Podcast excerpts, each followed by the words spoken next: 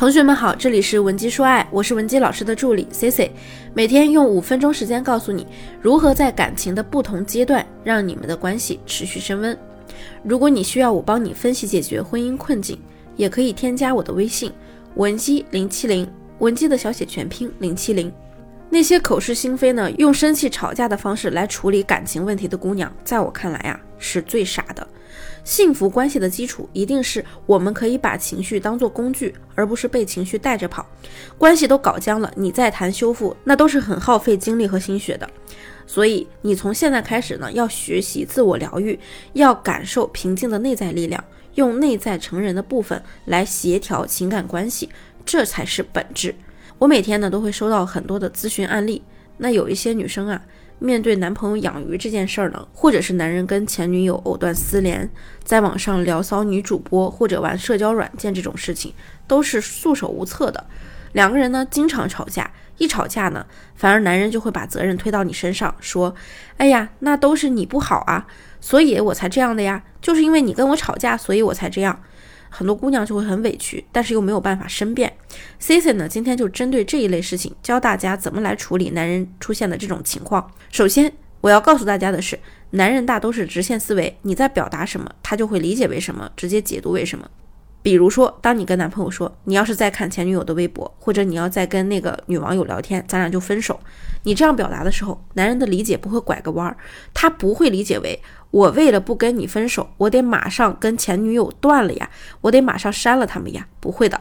虽然他们可能会做这些行为，但是他们的潜意识会理解为你很容易就会跟他们分手，而他就会因为害怕你跟他分手，反而无意识的想要抓紧联系几个备胎，来预防你轻易离开之后的繁衍恐惧。这样可以理解吗？说白了，就是你如果一直孩子气的去表达你再怎么怎么样，我就跟你分手这样的话，那他这种行为就会变本加厉，无一例外。你记住，同学们，甚至呢，他会发展为一个更隐蔽、更密切的偷偷的进行，因为他潜意识认为他必须要这样，这样做才能让他更安全，才能让自己有人要。这是男人做一些匪夷所思行为的底层逻辑。所以现在我要教你们啊。其实，当你已经知道你男朋友有以上那些猫腻行为的时候，你只有三种选择：一种呢，就是当场发飙，本能式的愤怒，你否定他、打击他、骂他花心。但凡这样表现的姑娘呢，我劝你不如直接分手，别耗着了，因为你这种方式会极大的降低你的自我价值，也会把对方推得越来越远，在一起呢，你会越来越痛苦。第二个选择呢，就是假装不知道，逃避，这是一种把自己放得很低的弱者心态，因为你在期待他浪子回头，期待他良心发现。事实呢，一般都挺残酷的。男人有这样的迹象呢，一般是不会主动停止的，而你的纵容和无视，只会让他觉得你好骗，以后呢，他就会更加有恃无恐，不把你放在眼里。第三个就是我要教大家的重点啊。在心智成熟的基础之下，有节奏、有规划的去表达你的建议，然后鼓励对方说出最真实的想法，给他一定的尊重空间。我教你，你可以在他偷偷拿着手机，好像背着你在聊些什么的时候啊，倒两杯红酒，走到他身边，然后呢，缓缓的坐下，不要用那种质问的语气，你就用很单纯的阐述的语气跟他说：“我之前呢，总觉得我是个大度的女人，看来呀，我还是高估我自己了。”